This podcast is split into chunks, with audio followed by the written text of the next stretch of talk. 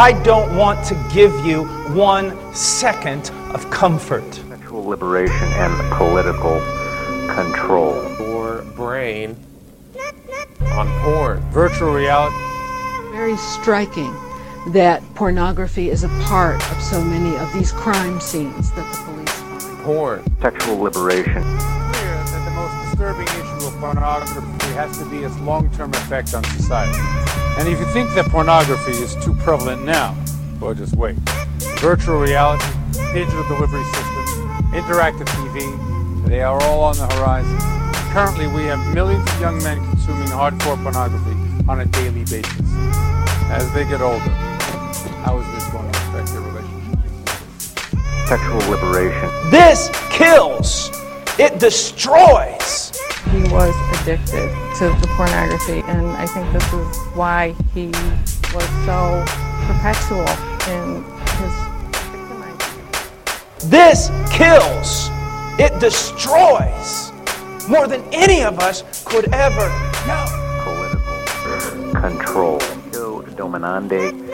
Sexual liberation and political control. Welcome to the desert of the real.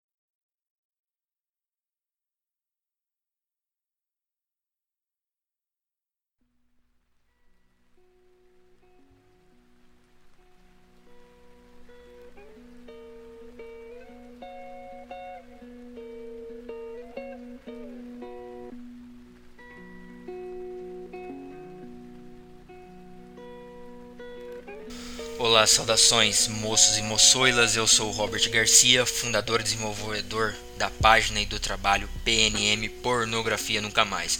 E bom, hoje é um dia atípico porque estou gravando de manhã para tarde, é quase meio-dia. Então, é um dia diferente. Hoje é o nosso 16 podcast é o primeiro podcast que eu faço no período é, da tarde, não o período da noite. Normalmente eu gosto de gravar para noite, madrugada, mas enfim. Bom, vamos lá. A questão é o seguinte: eu fiz uma imagem é, da parte 2 como o 15 podcast, mas na verdade é o 16 ou o 15 parte 2. Bom, é, se é o 15, se é o 16, não importa muito. O importante é o conteúdo que será debatido, que será esclarecido, enfim. E hoje nós daremos continuidade ao podcast que é, estamos falando sobre gêneros da pornografia, parafilia e as fases do vício. Se você não ouviu o primeiro podcast, ouça, porque eu não vou explicar de novo o que, que é escalação, a dessensibilização e o agindo sexualmente, parte 1 e parte 2. Porque assim, se você ouvir só esse podcast, você vai ficar boiando e não vai, não vai entender nada. Aí depois vai querer azucrinar na página e vai fazer pergunta que já foi respondida no primeiro podcast. Então faz um esforcinho, ouve o primeiro podcast, porque senão não, meu, ter que falar 40 minutos da mesma coisa, não dá. Então por isso que esse é a parte 2. Bom, uh, deixa eu ver aqui, eu vou abrir meu roteiro, deixa eu ver se está tudo certo aqui. Bom, ok. É, eu vou ler um, pod, um, aliás, nesse podcast, um feedback muito pertinente ao assunto que será é, discorrido nesse tema e você vai entender por quê. Primeiro, porque eu escrevi uma, um material que será postado é, na página ou no meu perfil pessoal é, entre hoje e amanhã.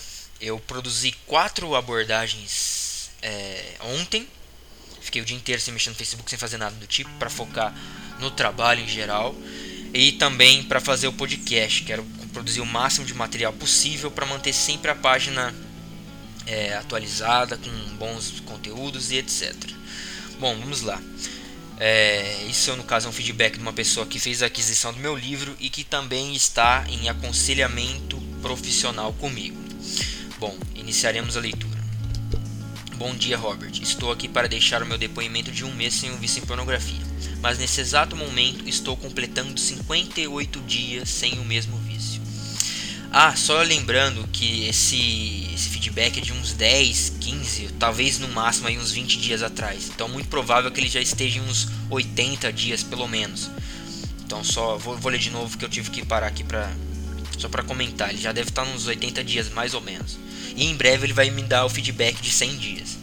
Bom dia, Robert. Estou aqui para deixar o meu depoimento de um mês sem o vício em pornografia. Mas nesse exato momento estou completando 58 dias sem o mesmo. Bom, primeiramente eu quero lhe agradecer por ser o criador do livro Pornografia Nunca Mais. Posso dizer que você e seu livro mudaram minha vida em todos os sentidos. Veja bem, eu era um viciado compulsivo em pornografia de todos os tipos possíveis.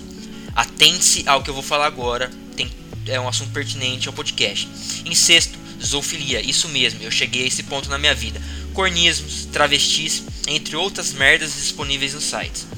Só lembrando que eu não vou, é, vou falar os palavrão, tudo o cara vai falar. Aqui não tem meia palavra. Eu não passava um dia sequer sem conseguir assistir um vídeo pornográfico. Cheguei ao ponto de me masturbar mais de 10 vezes em um dia, acreditem se quiser.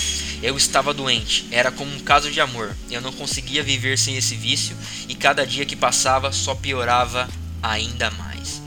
Os últimos dois anos foram os piores que eu tinha. Tanto conteúdo armazenado na minha mente que eu nem precisava mais acessar os sites. Eu dormia e acordava pensando em pornografia. Eu já me masturbei no serviço, na faculdade, na piscina, no rio e em todos os lugares possíveis. Me masturbava para as minhas tias e até para minha madrasta. Vocês devem estar tá pensando que, é, que isso é impossível, mas não. E eu acredito que muitos fazem isso ou até pior. Mas eu acredito que, não, que eu não seja o único a fazer isso entre os milhares de viciados neste mundo. Pois bem, a minha rotina era chegar de qualquer lugar que fosse e correr para o computador e acessar pornôs. Se eu estava estressado, consumia ela. Doente, triste, alegre e até quando mesmo tratava como uma forma de lazer. Eu desenvolvi crise de ansiedade, depressão e indisposição. Ela acabava comigo. Eu já, eu já não rendia mais nos meus estudos, muito menos no meu serviço. Pensava 24 horas por dia em pornografia. E vocês devem estar se perguntando o porquê de eu ter buscado ajuda. Sabe o que foi? Eu tenho uma namorada, isso mesmo. E nos últimos dias, nos últimos meses, ela decidiu que iria me deixar porque ela já não aguentava mais a minha preferência pela pornografia ao invés dela. Ela sentia traída e desprezada, pois ficávamos meses sem fazer sexo porque eu já não sentia mais atração por ela. Ela já não se encaixava mais na minha imaginação doentia. Mas em todos esses anos, ela tentou compreender a situação e se conformar que aquilo era algo normal de homem pois era isso que eu falava em minhas justificativas. Mas cansada de todo esse calvário, ela já tinha tomado a decisão de me deixar. Chorou na minha frente. Então foi aí que eu percebi que estava perdendo a mulher da minha vida, companheira que eu sempre amei, mas que já não dava mais o devido valor que a mesma merecia. Nesse momento, entrei em desespero. Estava liquidado. Alguns dias depois dela ter me deixado, eu estava navegando pelo Facebook e vi que o Geão Tavares, grande abraço pro Geão, criador do Clube dos Homens, compartilhou a pornografia, a página Pornografia Nunca Mais, do meu amigo Robert. Considero isso porque ele mudou minha vida. Então decidi ver do que se tratava e fui lendo todos os materiais disponíveis e então percebi que tudo que ele relatava ali era o que estava passando. No final, vi que o mesmo tinha acabado de lançar o livro e então decidi comprá-lo, na busca de reverter aquela situação que eu passava. Não vou mentir que no começo não acreditei muito que aquilo era real, claro, eu achava que se tratava de algo normal. Mesmo assim, fui em frente e quanto mais li o livro, cada vez mais me identificava com ele. Então, decidi colocar tudo em prática e resolvi apostar se realmente aquilo daria certo. Os bloqueadores, ainda uso, claro, e fui aplicando as técnicas do livro e assim de, é, e além disso tive uma conversa pelo Telegram com o Robert, no qual sempre me tratou bem e me orientou da melhor forma possível. As duas primeiras semanas foram difíceis, uma vontade imensa de assistir pornografia e de me masturbar. Pensei que não iria conseguir, mas eu me mantive focado e fui aplicando tudo que estava no livro. Logo de cara já me matriculei em um curso de natação era muito sedentário. O único exercício que fazia era me masturbar. A partir daí, minha vida foi mudando.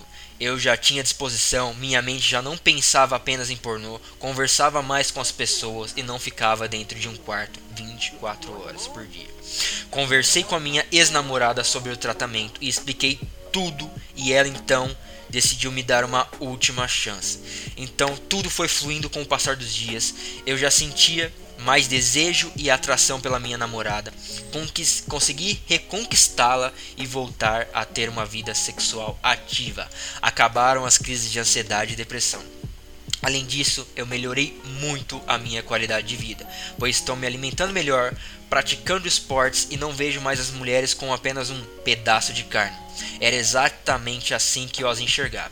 Hoje estou mais focado no meu serviço e nos meus estudos. Tenho plena certeza que vou conseguir atingir os 100 dias de reinicialização e ficar 100% livre de tudo isso.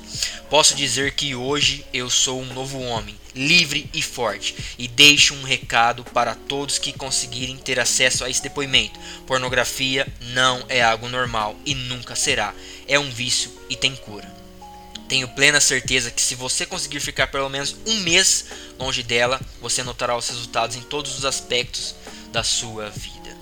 Para o meu amigo Robert, eu só quero agradecer pelo excelente trabalho realizado em seu livro, porque esse cara mudou minha vida e tenho certeza que vai mudar a vida de muitas outras pessoas. Ele merece tudo de bom, muito sucesso com o excelente trabalho que ele fez.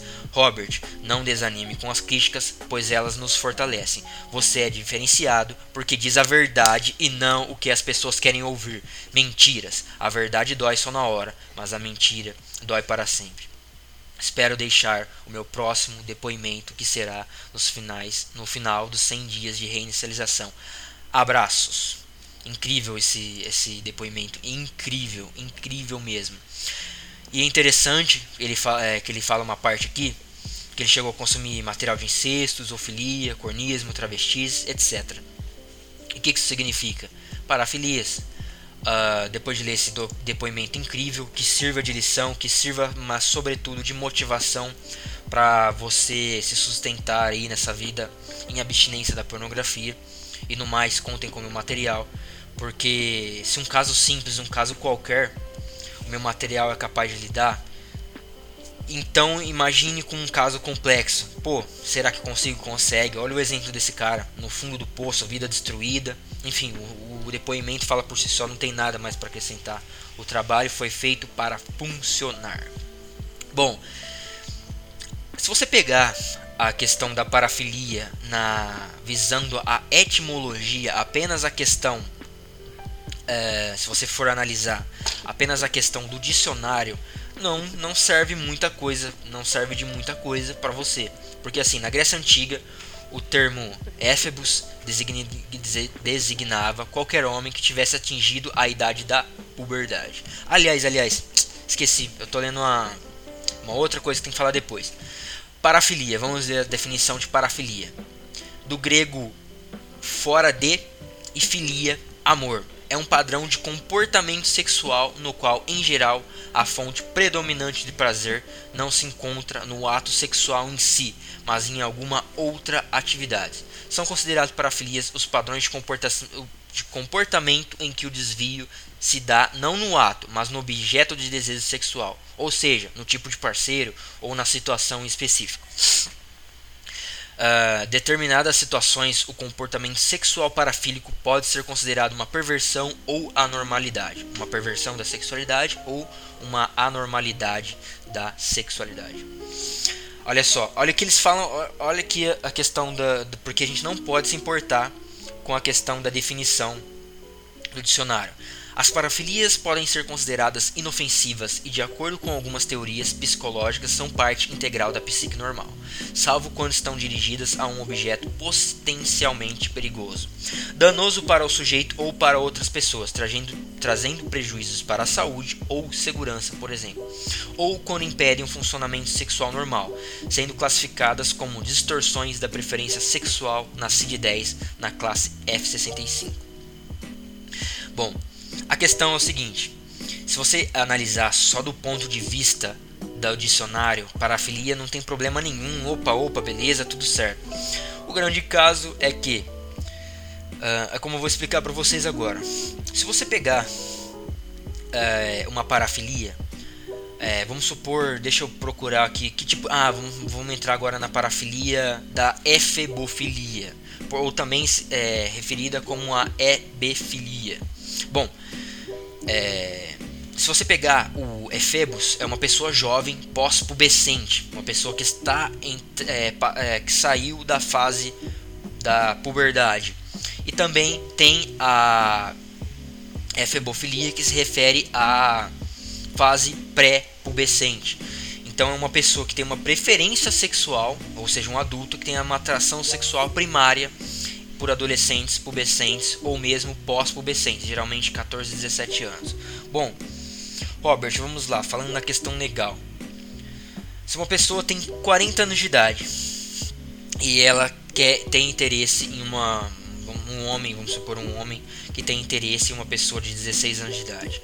Legalmente falando, não tem problema nenhum, desde que não seja um abuso, não seja um estupro. Ou seja, sendo sexo consensual, nós sabemos que o mundo moderno já tem meninas de 14, 15, 16 anos de idade que que tá na putaria, que tá na libertidade. É, mentir e tampar o sol com a peneira não funciona. E aqui a verdade é exposta a todo custo. Todos nós sabemos disso. O problema é que é o seguinte: suponhamos que esse homem tem efebofilia. Legalmente falando, não tem problema nenhum. Porque se um homem de 40 anos está se relacionando com um sexo consensual com uma menina de 15, 16, não tem problema nenhum. O problema é que conforme eu comecei a estudar o vício em pornografia, estudar mais a mente das pessoas que desenvolveram parafilias, aí, aí entra um grande caso. Essa pessoa, então ela tem uma predisposição, ela tem uma tendência a preferir pessoas mais jovens. O que que acontece? Eu já falei, legalmente falando, não tem problema nenhum. Entra a questão da pornografia. A pornografia pode assumir duas faces a que induz a parafilia, que é a perversão da sexualidade, e a face, que agrava. Então, esse homem que já tem uma predisposição na efebofilia, ele pode chegar facilmente na pedofilia, que é o sexo com criança, que é o desejo com criança, é o estupro, o abuso para com crianças. Ou seja, a pessoa que tem a efebofilia, ah, ela deve ser tratada, claro, com psicólogo, ou se isso for induzido pela pornografia, uh, que ela faça reinicialização para que ela volte ao eixo. Eu não considero de jeito nenhum. Tem psicólogo, psiquiatra moderninho que considera as parafilias coisa normal. Eu não considero de jeito nenhum. Eu acredito que sim, a sexualidade deve ter uma questão moral, sim. Não devemos separar a moralidade da questão sexual, porque se você separar, pode tudo. E se você separar a questão moral da sexualidade, você pode muito bem ser um, é, é, ter a, a, esse tipo de parafilia, é, parafilia como a efebofilia e ficar com um cara de 40 anos ficar com menina de 15. Na minha cabeça isso não faz sentido nenhum e eu acho, acho não, eu do meu ponto de vista como pessoa, mas como profissional, aponto que isso é um comportamento totalmente repulsivo. É diferente um homem de 20 com uma de 16, com 17, 18. E é uma, uma idade próxima. Agora, um cara de 40 anos, para mim, isso é falta de vergonha na cara. Ou, ou início de uma perversão sexual. É um cara que, em vez de ele partir para pedofilia, ele fica maquiando o problema dele com uma, uma menina mais jovem. Ou é um cara que precisa de tratamento. Eu não vejo nada além disso. Então, assim, e aí tem um problema da efebofilia, ela antecede a pedofilia. Por que, Robert? A pedofilia normalmente ela não é escancarada. Se você analisar, ela não começa do dia para noite.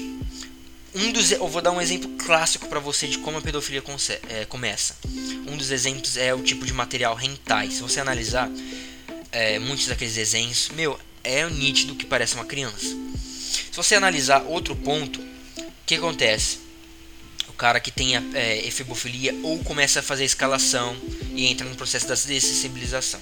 Ele não vai diretamente para a pedofilia, para o extremo. O que, que, ele faz? Ele começa a consumir o material normal e por algum motivo uh, ele desenvolve um interesse, porque não tem como saber. Ah, um, um, um, mundo pornográfico é imenso, é enorme e você tem diversas categorias e enfim você vai selecionando e o que causa mais choque, mais surpresa é o que seu cérebro vai querer, porque vai aumentar os, os níveis de dopamina e aí consecutivamente você vai ter mais prazer através da liberação sexual da masturbação. Então assim, esse cara começa a consumir material de atrizes que tem um corpo pré-pubescente. Se você pegar, tem atrizes que têm 20, 22 anos. Legalmente falando, não tem problema nenhum. Legalmente falando, porque ela tem 20 anos, ela faz o que quiser da vida dela. não sendo estupro, ninguém tá colocando uma arma na cabeça dela. Ela faz a pornografia que ela quiser. Ela tem um contrato lá, ela é adulta. Só que essas atrizes, se você for ver, são magras, usa cabelo de lado com trança, roupa que faz alusão a ensino fundamental, a ensino médio, é, garotas que têm 20 anos de idade, mas não tem o, o a, a, mama desenvolvida, ou seja, parece uma adolescente, uma criança, passam maquiagem para parecer criança, é, ficam tirando foto com pirulitos, e aí, aquela, aí é entra a questão de loli, lolita, que é o termo que eles usam para menina na fase da uma fase criança, pré-adolescente ou mesmo adolescente. E tanto é que tem até o estilo de moda lolita, que tem muito a ver com o hentai. Então assim, essa, esse homem começa a consumir esse material e ele vai consumindo, vai consumindo, e aí ele tá com o pé na pedofilia. Aí, dado momento, ele chega na pedofilia. Então assim, Falar que a pornografia não leva para pedofilia ou qualquer outro tipo de material é uma mentira. É uma coisa de pilantra, de gente que tem a, é, não tem vergonha na cara. Ou, ou profissional que é vendido para o sistema. Profissionais que são estrategicamente colocados em, em posições é, de, de, uma hierarquia social elevada para nos induzir e levar essa podridão. Porque nós sabemos que esses tipos de materiais, de pedofilia, parafilia etc., dão dinheiro, principalmente materiais ilegais. Porque não é fácil para você conseguir, você não vai simplesmente acessar e vai ter acesso fácil a esse material. Então você paga, o cara paga mil, dois mil, tantos mil, ou até mesmo tem um, a pornografia paga, eu esqueci o nome, exatamente o termo, que você encomenda. Então, assim, eu quero. É, suponhamos que eu seja um. Cara chegou na pedofilia e quer uma criança de 50 anos estuprada. Ele vai lá na, na, na parte negra da, da Deep Web, que nós sabemos que existe na parte da internet, usa criptomoeda, que não tem rastro, lastro, etc. E aí ele encomenda uma menina de 5 anos sendo abusada, uma menina de 10 anos sendo abusada. Ah, Robert, isso é teoria da conspiração? Não, isso existe, é real, é um fato consumado. Eu, nas minhas pesquisas sobre o vício em pornografia, vi que é muito comum. E isso ocorre no Brasil. Tem grupos no Brasil especializados em pornografia infantil. Em, em tanto para distribuição quanto para produção. Essa é a realidade. E não tem só para pedofilia, tem também para zoofilia. Quero ver um cachorro, um gato, um cavalo, tem também. Então assim, esse mercado é um mercado bilionário que move muito dinheiro. Então, assim, se você pegar, só analisar a definição do dicionário, ela é medíocre, ela é ridícula, não serve para nada. Porque é o que eu falei. Se você discutir a parafilia só de um ponto é, de um ponto legal, não tem problema nenhum. Porque é um homem de 40 anos se relacionando com uma menina de 17. Mas se você pegar no ponto moral e no ponto é, do desenvolvimento do pé ali, do que de, de, de um distúrbio de um, de um problema psicológico é problemático. Então por isso que eu falo. Robert, tem como saber se eu vou chegar ou não nisso? Não tem como saber, mas a maioria acaba desenvolvendo.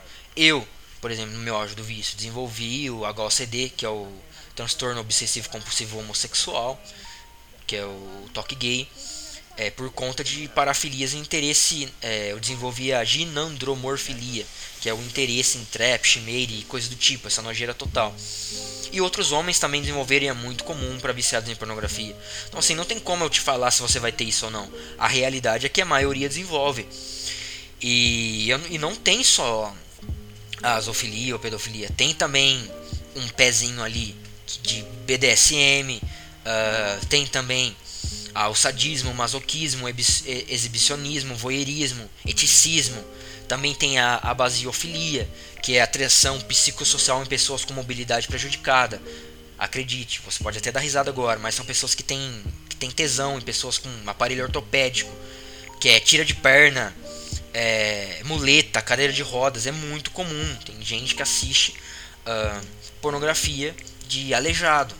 Vou dar um exemplo para você aqui, ó. Uh, deixa eu ver aqui. Uh, deixa eu ver aqui. Tem um comentário de um cara que eu peguei. Putz, deixa eu ver aqui. Eu não tô achando. É.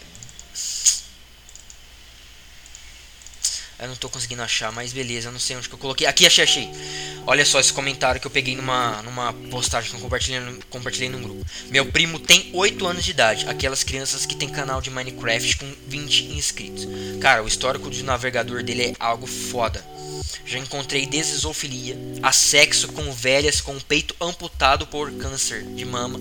Na hora, é claro que fiquei rindo, mas a preocupação é maior. Imagina o degenerado que esse moleque vai virar. Pode, que ele pode virar. Então, assim, é, não é saudável de jeito nenhum. Se você analisar, se você pegar na, indo na CERN, o que eu tô te mostrando é que as parafilias que são consideradas normais, por exemplo, uma mulher que tem é, interesse em BDSM, sadismo, masoquismo. O que é o masoquismo? Masoquismo é a algolagnia passiva, que é quando você obtém prazer da, da humilhação ou da dor que você sofre. Já o sadismo é a algolagnia ativa, é quando você tem o prazer de infligir a dor, a, a humilhação. Então, assim, essas pessoas que têm uma tendência já ao BDSM, coisa do tipo, elas podem ser levadas ao extremo de introdução de objetos enormes no ânus e putz, todas as práticas aqui que eu poderia falar que meu Deus do céu.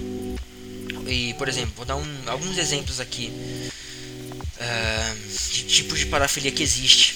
Uh, vamos lá. A humorafilia é a citação é, da pessoa pelo parceiro que não é capaz de vê-la, não é para cego, no caso é o uso de, de máscara, de coisas que tampam a visão uh, anadentisfilia, que é a excitação e prazer sexual com pessoas sem dente. Uh, ATM, estimouth, que é a prática em que o parceiro ativo, após o coitonal, leva seu pênis à boca da pessoa penetrada. Bom, primeiramente o sexo anal deve ser visto como uma algo como uma prática, não como uma prática normal, não é uma prática saudável. Por quê? Primeira coisa, o ânus não faz parte do órgão reprodutor. A vagina é um órgão reprodutor. Ela foi feita, ela foi criada, ela desenvolveu, ela evoluiu para a copulação. Tanto é que ela tem a lubrificação natural. O sexo anal não tem. O sexo, uh, falar, aliás, falando do ânus, o esfíncter, ele fecha e abre. Por quê? Para sair de dentro para fora. Além disso, você está colocando seu pênis em um lugar cheio de bactérias. Não sei se você sabe. Se o seu pênis, eh, se o seu ânus não fosse cheio de bactérias, você morreria com uma infecção. Não é à toa que quando eles fazem cirurgia no intestino, você faz uma lavagem com antibióticos para que a pessoa não não tenha é, que essas bactérias não subam para o estômago, porque se subir ela vai ter uma infecção generalizada. Aí eu te pergunto, quantas pessoas fazem uma lavagem de antibiótico no ânus para fazer o sexo anal? Nenhuma. Malemar fazem uma lavagem com água e água não mata bactéria, de convir comigo. Fora que, além da lista e fezes, a, a prática do sexo anal está muito é, relacionada com a endocardite bacteriana. Robert, o que é endocardite bacteriana? É quando o seu coração vira uma colônia de bactérias. Tanto é que boa parte dos homossexuais, homens homossexuais no caso, tem endocardite bacteriana, porque é a única forma de, de sexo que ele tem. O homem, um casal, por exemplo, uma mulher, eles fazem, podem até fazer o sexo anal, mas tem muito mais vaginal.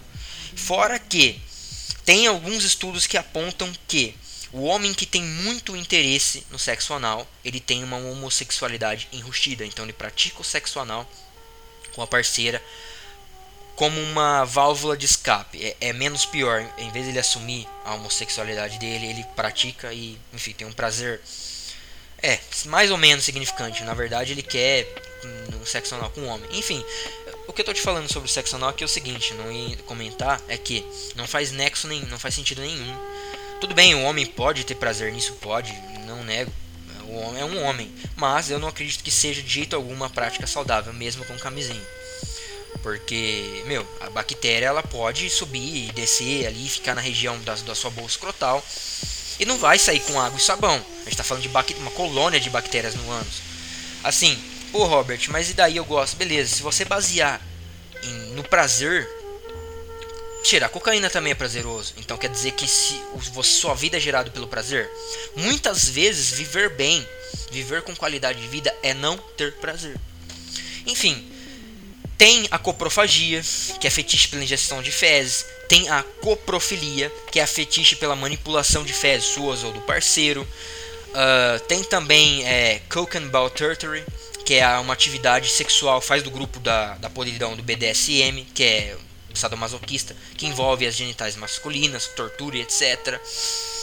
Um, meu, a lista aqui de, de. Eu peguei e dei uma, uma olhada só aqui na, na lista de parafilias, ela é enorme. Uh, por exemplo, uma delas é a soros, é, sororilagnia, que é o sexo com a própria irmã, ou seja, faz parte de um grupo de incesto. Voyeurismo, que é o prazer pela observação de pessoas. Por exemplo, aqueles doentes que pegam uma câmera e, e câmera, aliás, e gravam mulher na academia treinando de leg, mulher é, que grava por debaixo do vestido. Você que consome pornografia com certeza já viu isso e muito provável também que consuma tais materiais. O recado e, e, de uma maneira geral que eu quero mostrar para você é o seguinte: parafilia não é um comportamento saudável da sexualidade do homem. Do homem, do homem eu falo de geral, da humanidade, do homem e da mulher. Porque as parafilias são sinais que, que algo não está certo e que algo deve ser feito. Como eu dei um exemplo para você. A efebofilia, que é um interesse em, em jovens, que é muito comum. Você vê em grupos, cara, falando Lolita aqui, Lolita ali e fazendo memes e zoeira, mas na verdade isso antecede a pedofilia.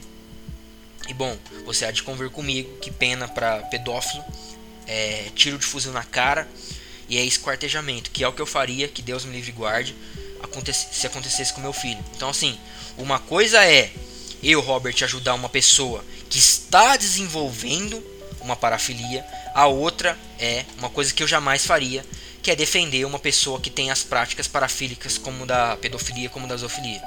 É o que eu falei. Enquanto a pessoa está apenas no pensamento, que é muito diferente, eu posso ajudar ela. Agora, a partir do momento que ela cometeu o ato, essa pessoa deve ser punida legalmente ou punida pela família, independente da maneira que seja. A família tem sim o direito de pegar essa pessoa e colocar ela no seu devido lugar. E a hipocrisia, ah, o Robert está estimulando a violência. Não, não estou estimulando a violência. Quero que, eu que, agora quero que você reflita. Se sua filha fosse estuprada, o que, que você faria? E se sua mãe fosse estuprada, o que, que você faria? E se sua irmã pequena fosse abusada por um pedófilo, o que você faria? Aqui não tem é, hipocrisia, meu amigo. Então, antes das pessoas saírem falando que o Robert defende pessoas com distúrbios mentais, qualquer coisa do tipo, há um abismo de diferença. Eu, Robert, estou indo na raiz do problema. O trabalho que eu faço é um trabalho de prevenção e combate. Porque quanto mais cedo a pessoa descobrir que a efebofilia, que o hentai que ela está consumindo, que o, que o tipo de pornografia que ela está consumindo pode levar ela à pedofilia, é uma pessoa que poderia cometer atos pedófilos na sociedade a menos. Então, assim, o que eu estou te mostrando agora é que comportamento, a fase que você está passando, o que você está vivendo, não é um comportamento normal, não é um comportamento sadio eu quero te mostrar uma nova forma de pensar. Porque se você for num psicólogo, num psiquiatra tradicional, ele não vai ver problema nenhum. Ele vai falar que o BDSM é tranquilo, que o sadismo é tranquilo, que o sadomasoquismo, de uma maneira geral, é uma prática que vai apimentar o relacionamento. Tanto é que aquele lixo de livro chamado 50 Tons de Cinza vende muito. E, e, no filme é sucesso a nível mundial. Por quê? Por conta do consumo em massa da pornografia das mulheres. Se não fosse a pornografia, o livro 50 Tons de Cinza, o filme 50 Tons de Cinza, não faria tanto sucesso. As mulheres morrem de tesão com aquele filme. Porque elas estão com parafilia do BDSM induzido. Não é porque é um desejo genuíno. Tudo bem. Uma coisa que eu vou falar para vocês, um fetiche muito comum encontrado nas mulheres é o masoquismo. Uh, é um fetiche muito comum, uh, ninguém fala sobre, mas é o desejo de, da humilhação de ser dominado. Mesmo aquelas que se dizem feministas, que se dizem independentes, na hora do vamos ver, elas querem ser dominadas e subjugadas na cama. Enfim. Bom, de uma maneira geral, esse foi um apanhado sobre as parafilias. Ah, e o que deixo de conselho para você é o seguinte: faça pesquisas por conta, desenvolva a análise e a observação, porque se você ficar baseando a sua vida, a, a sua saúde, seja o que for saúde mental, física, em, o que o dicionário diz, o que a Wikipedia diz, o que o profissional falando diz, meu, você está perdido. Eu sou um dos poucos profissionais, não falo só no Brasil, mas no mundo, que expõe as coisas como elas são. Porque se você pegar esses terapeuta moderninho sexual, pô, o cara vai falar, não, tem que fazer sadismo sim, não, tem que fazer masoquismo sim. Aí o casal vai se deteriorando, até o casal chegar na coprofilia, até chegar, seja lá o que swing, é, menagem, seja lá mais o que for. São práticas que não deveriam ser aceitáveis, mas com o passar dos anos são consideráveis aceitáveis. Por quê? Porque isso faz sentido. Isso, é, isso faz sentido para eles por quê? Porque é lucrativo, porque é rentável, porque para eles dá dinheiro. Fora que o colapso do núcleo familiar é um ponto que será também discorrido nos podcasts. É, é um benefício para eles, porque conforme a família é sendo atacada, ela, ela vai sendo diluída. Isso, essas práticas em geral, é, práticas homossexuais, o sadismo, masoquismo, pedofilia e etc., é, ficarão mais presentes no nosso dia a dia. E cada vez mais as pessoas aceitarão isso.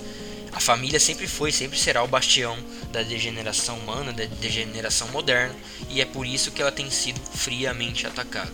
No mais, esse é um podcast consideravelmente curto, na qual eu tenho o objetivo uh, de mostrar para você que as parafilias não são coisas normais e que a perversão ou a normalidade da sexualidade elas normalmente antecedem as práticas. Foi como eu falei.